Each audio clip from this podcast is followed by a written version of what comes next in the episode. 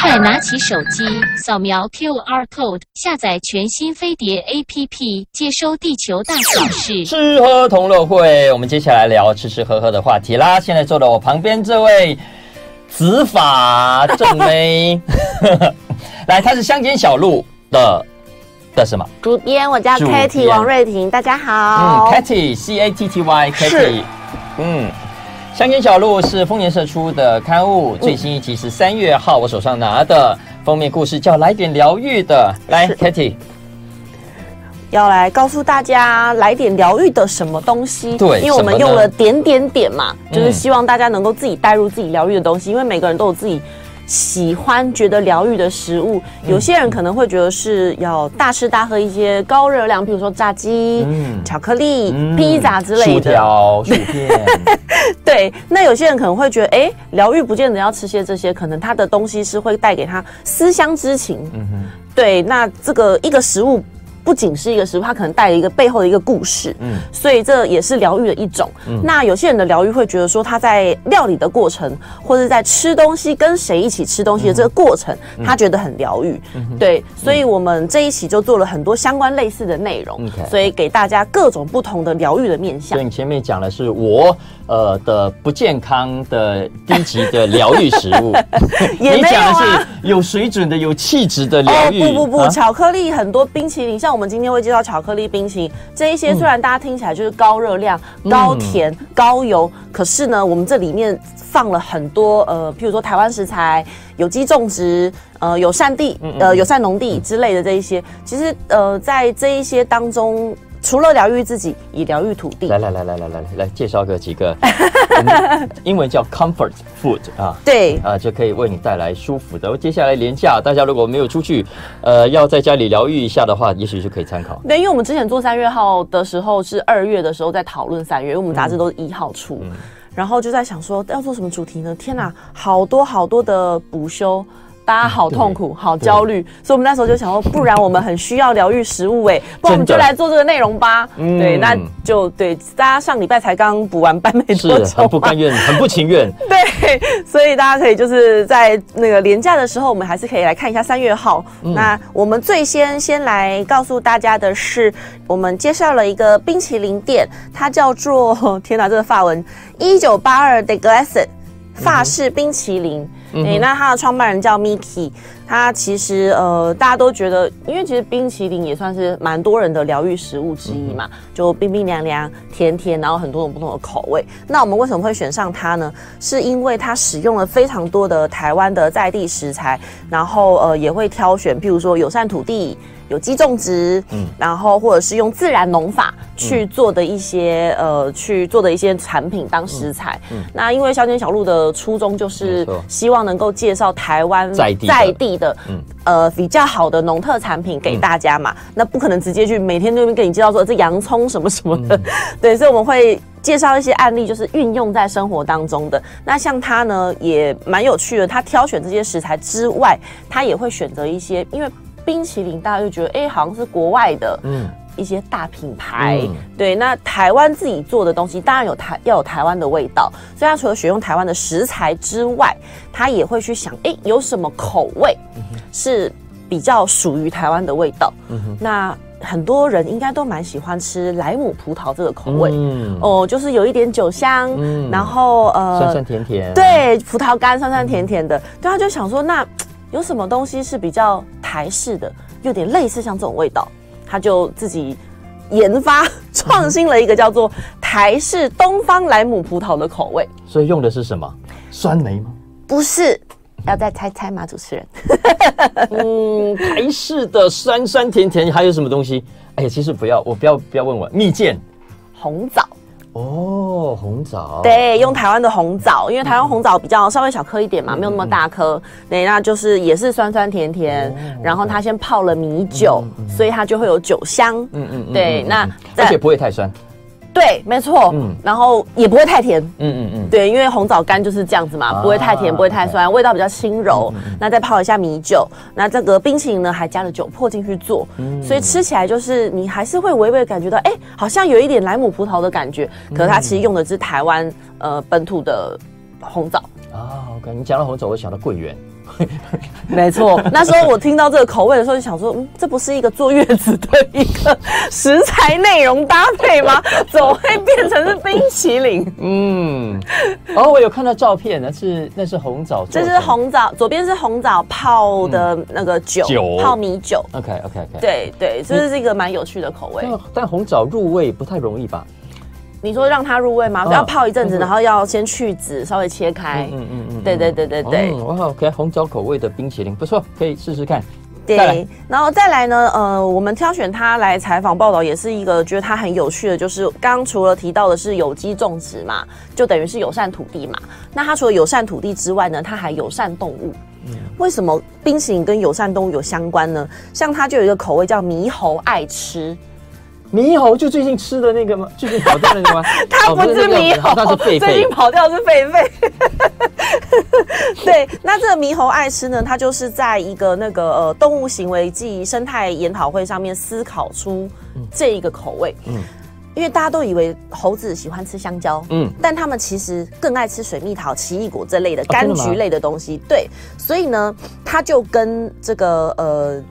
等于说柳丁受害农、水蜜桃受害农的这些小农合作，对，因为他们可能被猴子吃了就卖相不好了嘛，咬一口了也不能卖啊。那其实。一半其他的地方都还是 OK 的，你只要赶快采收下来，那就等于是有点像是 NG 水果。OK，对，那像这样子你没办法上市场卖，那丢掉不是很可惜吗？那它就是拿来做这些呃综合口味的水果，所以希望能够透过这一些口味冰品的口味，去带出这一些台湾的议题，让大家去重视。嗯嗯嗯，对。那除了台湾的议题之外，也难免。一定会有一些进口食材嘛，不可能完完全全都是台湾的食材。嗯、那它进口食材也希望能够传达一些议题，而不是只是单纯的就是哦买什么贵的食材进来。所以呢，它有一个口味是泰缅边境奶茶口味哦。泰缅边境奶茶是，就是它里面使用的这一些产品呢，都是要符合公平交易。嗯哼，对，那符合公平交易之外呢，这一个呃泰缅边境奶茶，它这就是用泰缅边境生产的红茶去做出这个口味，嗯、那也是跟 NGO 的组织合作，那希望能够呃让大家重视泰缅边境那边的一些妇女的一些问题。哦，所以其实口味上是一样的，跟我们平常所熟悉的泰式奶茶啦，差不多，基本上是一样，只不过。呃，他所选择的茶叶是来自泰缅边境，嗯、那希望透过这个议题跟这个主张，嗯，然后提醒大家注意关注泰缅边境的呃妇女的一些相关问题，因为有些有有些议题，社会议题，大家对一般人来说就觉得聊这话题好像很生硬、很无聊，关我什么事？嗯、可是你如果可以借由吃冰淇淋的时候，他来介绍，你就会觉得哦，好像可以耶，比较听得进去，比较不会这么艰涩好，严肃啊。对呀，我不过是吃个冰淇淋。对啊，所以就是会让大家会比较有兴趣，跟不会那么无聊啦，不会单纯的只有吃冰淇淋这样子。对，那因为刚刚那一张照片也有放出来，旁边有一个长得像挂包的东西。对对对，那是什么？对，这是他自己的创意吃法，就挂包，又像烧饼油条的烧饼。对，但是它上面是挂包本人的那个皮。哦，可是经过烤吗？他用烤？嗯，他有稍微烤一下。哦，okay、对，然后就是有点上面撒的是，我记得他撒的是那个，呃，肉干，像那种纸的肉干，肉干，纸肉干啊。冰淇淋上面撒，哎，咸的肉干，咸咸甜甜，很好吃呢。哦，哦，还真蛮创意的。对呀、啊，就是一个符合台湾，你没看到中间还加了香菜哦。哦。哦，阿呵，就是一种咸咸甜甜的口味，就会不会我我我会好奇是真的。对，那它其实除了台湾的这些食材之外，就嗯还是会选择一些台湾茶当口味。台湾茶真的很好用，大家都很喜欢使用台湾茶来做各种不同的食物。对，不过台湾茶。我看了你这个专题的报道了，有了。它其实，在用茶的过程中也发现有有困难。不过这个是他另外一个做巧克力的，对对对，对，用巧克力要做茶，因为茶要入味，除非你原本的东西味道是比较清淡的啊。嗯。不过你刚才这个，我刚才看到这个是什么？挂包冰淇淋啊？对，是吗？就是照片上的这个吗？是啊，就这个、啊哦，叫挂包冰淇淋，很可爱。就大家就我，因为我们都会询问我们的受访者说，哎，你除了吃冰淇淋，你还有什么自己比较私房的吃法？嗯，因为单独吃冰淇淋，有些人会觉得无聊，会觉得腻，对，嗯、所以就可能我们后面就会有一些衍生的一些吃法方式。哎，那那你自己吃过吗？你说挂包冰淇淋吗？啊、我没有吃过他们家的，但是我自己有自己这样吃过。OK，挂包冰淇淋我还可以接受。其实我小时候也吃过面包夹冰淇淋、饼干夹冰淇淋。哦，呃，所以挂包冰淇淋我觉得 OK。可是上面夹肉干呢？夹肉干很棒，我是不能接受香菜啦，因为我挑食香菜，哦、我觉得香菜很可怕。可是夹肉干就是咸咸甜甜呐、啊。那、啊、你你会有没有试过菜？很多。很多很多那个什么焦糖海盐有没有？甜甜上面撒了海盐，就是这种交错就不会觉得太腻口。哦，了解了解，没错。这样这样讲好像有点道理。对，有说服你吗？可以试试看。不过好，因因为讲到疗愈嘛，嗯，那疗愈当初就是找甜点系，所以基本上重点在那个甜。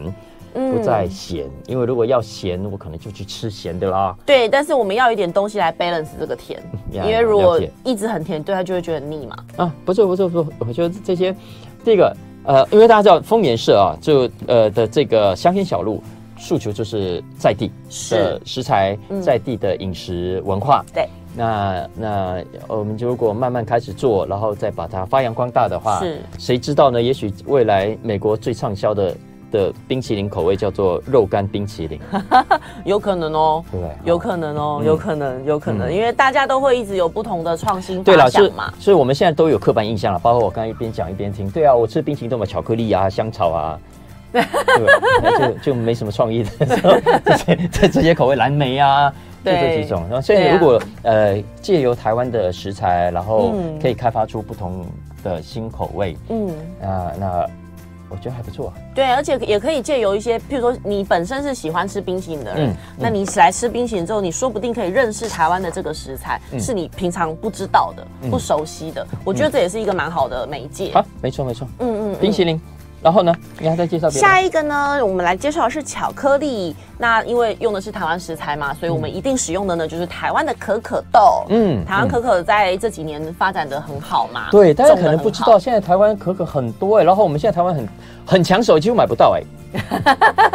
所以现在很多，嗯，就是就是我发现很多很高级的的蛋糕店、甜点店。都在用我们台湾自己生产的巧克力，是，嗯，是，所以呃，我们这一次呢也是找到了一个，它也是使用了台湾的可可，像现在如果有在看 YouTube 的听众朋友们，就看到我们荧幕上面显示的就是就是台湾可可本人的样子，哇，那它有。对，它很大，有有有点像木瓜，其实它很大。那不同的颜色，它只是一个呃细微不同品种的差别，不是，它是不同的品种。因为台湾不是嗯、呃，像一些东南亚国家，它已经是长久以来大量规模化的种植，那他们可能会在某一个农地只种一个品种，所以就只有同一个颜色。那台湾的呃农民，他们一开始不是种可可嘛，他们可能是用槟榔或哪边转做，嗯，对，所以他们一开始就会种很多很多不同的品种交错，所以大家看到了很。多可可的很多颜色是些微不同品种的差异.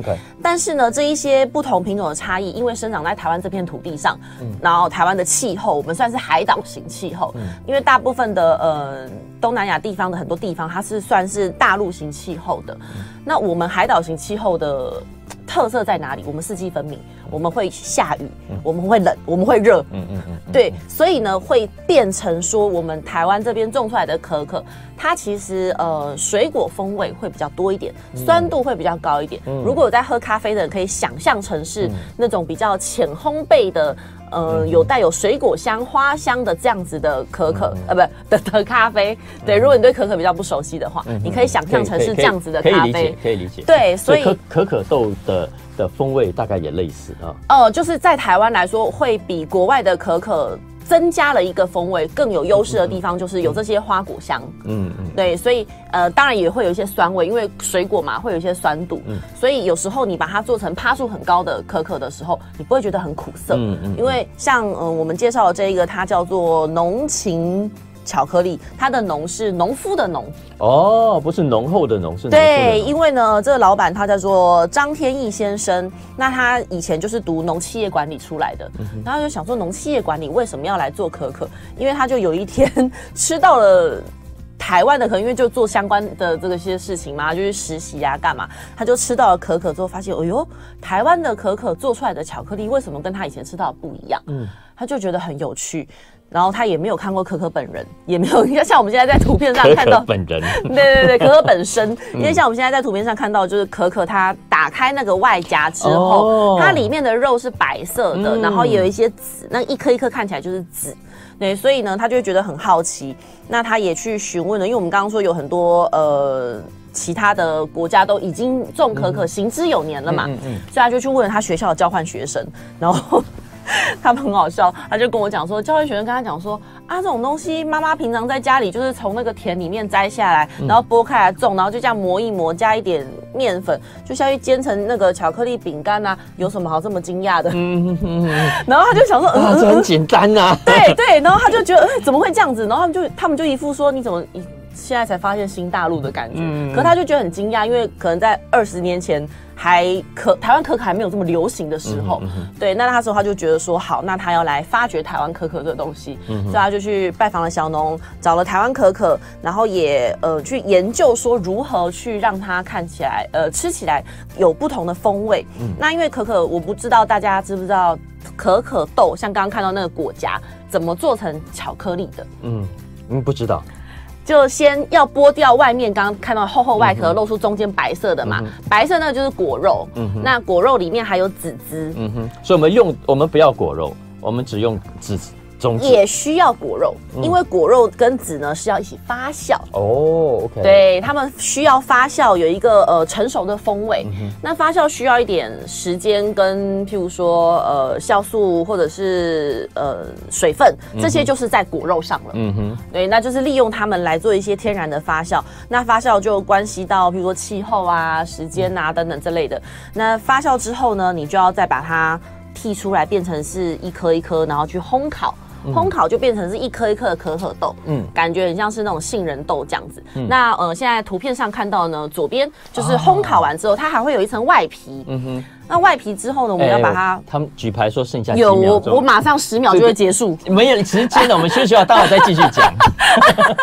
Kitty 在旁边跟大家来聊聊，怎么样来点疗愈的啊？刚讲到巧克力，我觉得巧克力很多喜欢，真的很很期待，呃，有新的变化。嗯，没错，刚刚讲到巧克力制作过程嘛，还没有说完，就是刚刚巧克力豆呢，要先剥开外面的膜，然后剥开外面膜之后，如果是呃机器大规模生产，它就是把它磨磨磨磨成有点就会像泥膏状。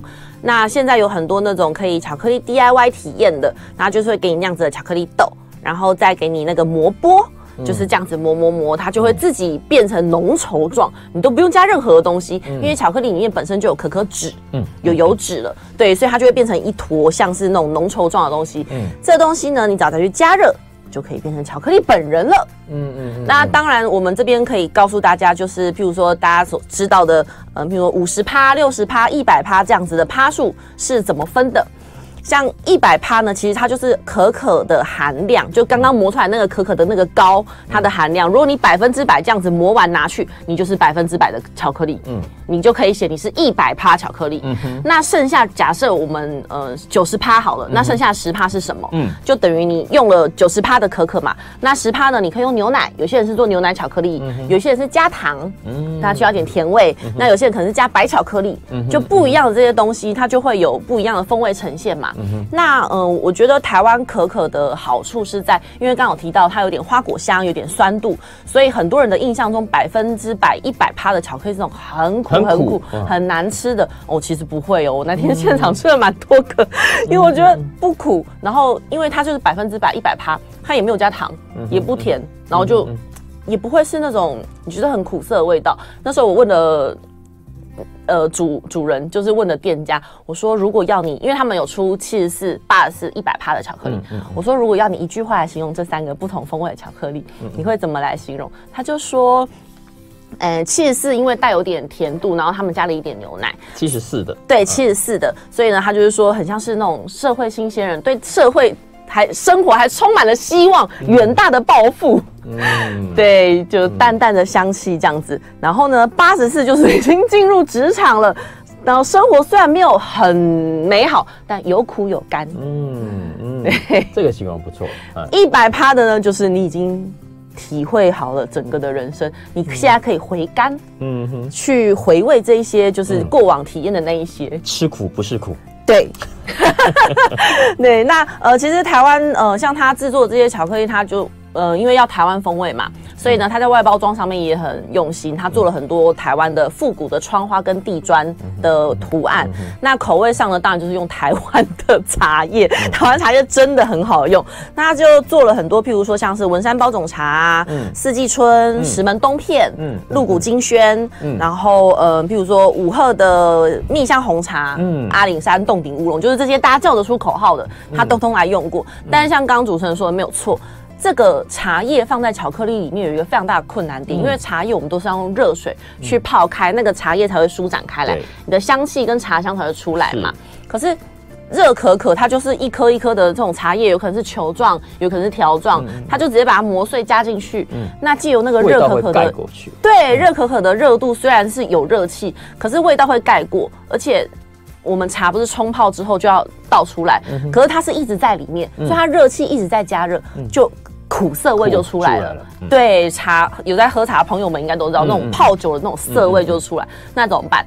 它如果加的很少又没味道，嗯嗯、所以呢，他们其实也是研发了很久，那最终呢，就是把它磨的不要那么的细碎，稍微有带一点粗颗粒，那在。做完巧克力之后，最后撒在表面上，就大家既吃得到台湾茶的不同的风味，然后也不会去影响茶叶的感觉，然后还有巧克力本身的味道。嗯嗯嗯，所以跟茶叶的强度有关呐。哦，其实像这个也不是没有见过，像像南洋、东南亚不是有所谓什么鸳鸯？呃，香港也有啊，鸳鸯就就是咖啡加加茶，嗯嗯嗯，这两个味道给合在一起。不，对，不过咖啡也没有。巧克力来的这么重就是了，是没错。那因为再加上他们就是没有加糖的，嗯嗯，所以呃，如果是一百帕是没有加糖啦。那如果是其他加的这种，就会有一点呃甜味。那只是说就是希望说能够让茶跟巧克力的风味能够呃各自精彩，但是又和谐。那就是这整个就从里抬到外，嗯、会不会期待呀？因为你看像呃东石门东片啦。鹿谷金萱啦，嗯，其实都是很不一样的茶。然后阿里山洞顶乌龙、文山包种，当然对我们比较熟悉。然后四季春，嗯，呃，但但这些茶叶真的很不一样。对，就每一种风味都有它自己的特色。嗯嗯，所以其实台湾巧克力，可以聊一下，现在台湾巧克力跟进口的巧克力的市场有什么不一样？呃，你说 TA 还是指百占比？占比啦。占比哦，我觉得应该还是进口的偏多啦，嗯、因为毕竟国外品牌很多嘛。嗯、那而，而且价格好像其实本土反而更更贵，对不对？哦，是没有办法，因为台湾的人工本来就贵，就是呃，你去产科，因为产科可刚刚应该有看到那个照片，产可可都是要人工手工去采，那采下来之后，你要一颗一颗剥开，然后剥开之后，你还要呃去发酵什么，这些全部都是人工，你没有办法用机器完成。那当然，在一些国家，他们人工比较便宜，嗯嗯，对，所以这还是会有相一点落差，在从成本这方面，从产地这方面，它其实就已经有落差了，嗯嗯，嗯。对对。所以你刚才讲的是这个台湾可可巧克力，嗯，呃，这个创办的老板姓张，叫张天。义。张天翼，对他们做的浓情巧克力，农夫的农，就是希望能够也是借由这个巧克力去关心台湾的土地上的一些东西，这样子。嗯嗯嗯，来，不错不错，来，接下来，接下来呢，我们就要讲一个刚刚都比较西式的甜甜点嘛，嗯，现在讲的是一个比较中式的，叫枣泥糕，不知道大家有没有吃过？嗯，比较中式，然后可能年轻人比较少吃，除非去什么江浙菜馆。最后餐后的甜点，你看我 的表情很心虚。我们那时候在讨论，就整个编辑团队在讨论的时候，其中有一个人就讲说枣泥糕，那我们就想说什么啊？大家都是嘛是什么？真的，我们还上网查了久久，这不是那个呃牛轧糖之类的，对，我们还以为是牛轧糖，就不是哎，对，我们就不认识枣泥糕。来来来来，真的很抱歉，枣泥糕，来张照片，枣泥糕长什么样子？待会给大家看一下。有有在 YouTube 上的那个朋友们就可以看到枣泥糕就是长成这样，嗯。嗯，就不是很像牛轧糖吗？但好，但我知道后来我有吃到了，口感不一样。就是去采访之后发现口感不一样。没礼貌，长辈面前。对，那我们就是因为我们的无知，所以呢，我们就是采访了做枣泥糕的。嗯，没错，没错。对，因为我们就是想要。知知道嘛，好奇嘛。是，是这个是很很特别的东方典型的我们中东方的食物，是没有错。那因为呃。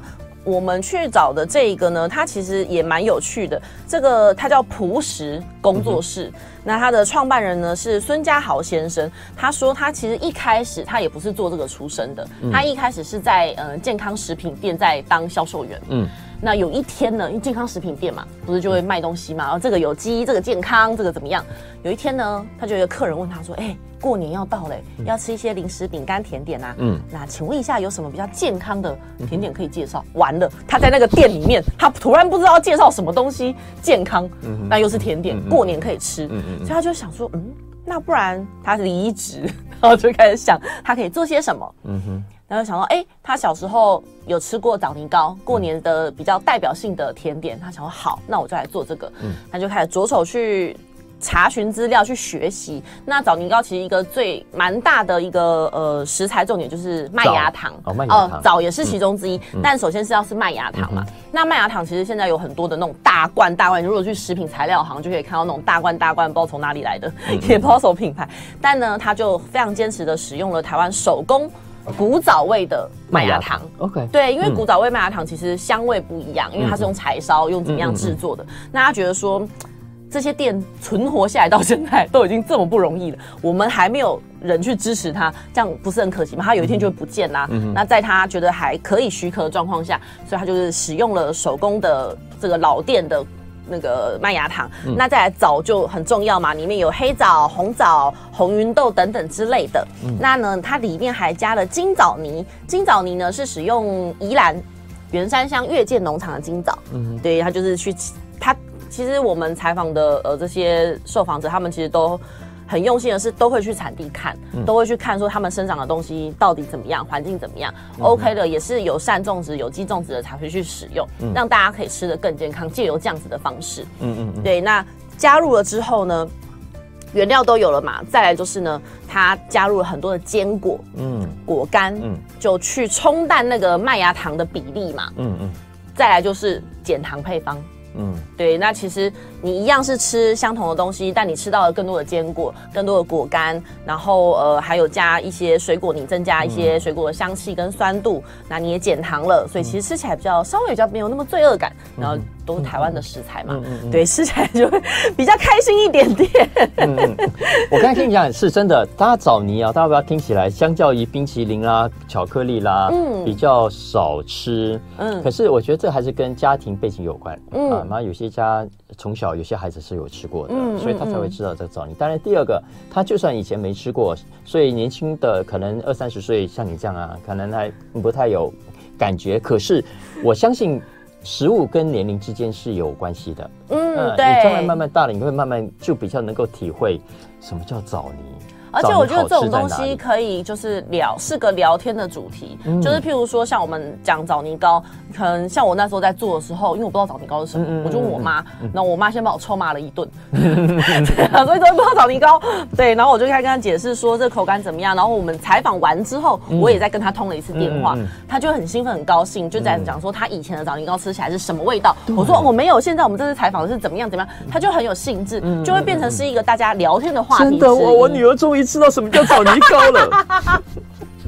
对，对呀、啊，就是这是一个，我觉得就像我们刚刚一开始讲的嘛，很多人的疗愈食物并不是只是光是甜点，只是我们今天刚好都拿甜点出来讲，因为时间有限。嗯，但很多人的呃疗愈食物是跟记忆相关的，或许他觉得这个东西可能曾经跟妈妈一起吃，跟家人一起吃，是故乡的味道。你自己的疗愈食物是什么？呃，我自己的疗愈食物不是很健康哎、欸，可是是跟妈妈相关的。我最喜欢听不健康的。哦，真的吗？我的疗愈食物是某一个品牌的某一个口味的洋芋片，因为我不确定能不能说。我的说法就是。洋芋片呢？可可可可是不不单单只是因为它是洋芋片，是跟妈妈有关系啊。哦，因为小我的小时候，哎，也也要跟大家讲我的疗愈食物的故事吗？可以啊，就因为我小时候在大家幼稚园、国小的时候，这种年纪的小孩，通常家长是不允许吃零食的。嗯，对，就算吃也会限制。嗯，但我们家很神奇的就是，我们家有一箱，一个大纸箱，它就是零食聚宝盆。哦，妈妈会把里面都塞满。哦。嗯，从洋芋片、甜点、巧克力、什么蛙哥、糖果，什么都有。怎么那么棒的妈妈？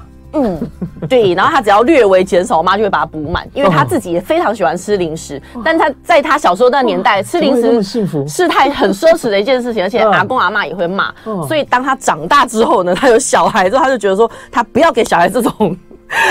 这种缺憾，所以呢，我们家就有一个零食聚宝盆。所以小时候，我的同学们都很羡慕我。嗯哼。然后我觉得我自己在这种氛围下，我就觉得，哎，真的耶，我好像真的比别人幸福很多呢。我竟然可以有吃不完的零食，而且我还可以 order。我自己吃了这个觉得很好吃，我就可以选。那我觉得疗愈的地方是。通常在这种年纪的小孩回家，要么就是补习班嘛，补习班回家可能已经九点十点了，妈妈就会问你说：“今天考试怎么样？几分啊？然后那个作业写完了没？习题做完了没？”嗯，而且我妈还是老师，所以她就有些人的家长就会这样子，或者是哎，今天补习班教了什么，对不对？很多时候的对话是这样子，可是没有。我回家之后呢，我妈就会在那个。就拿那一箱零食叫我选，嗯、然后我们就会拿着各自喜欢的零食坐在沙发上，有时候都不讲话，也没有看电视，就是发呆吃东西。然后有时候聊天，就是聊聊天的内容。我觉得你妈真是走在时段时代尖端的老师哎、欸。啊、对，就他觉得，那老师说啊，这些都垃圾食物，不可以吃，不可以吃，不可以吃。结果你爸是买一整个桶放在家里。对，因为他觉得。小朋友去补上学，再补习，到家都已经十点了，已经很累了。我还在那边逼问他功课有什么意义？他就算考零分，我现在问他，他明天就会考一百分吗？不会嘛。所以呢，我就那时候就觉得哇，跟妈妈在一起的这个时光，就是我觉得非常疗愈、非常舒压的时光。可是现在你吃这些，不会觉得就比较没有 feel 吗？呃，不会，这些就是会变成是我工作上或者心情低落的时候，嗯。然后我就会吃，然后一边吃可能就，如果时间允许，我就会打电话跟我妈聊天。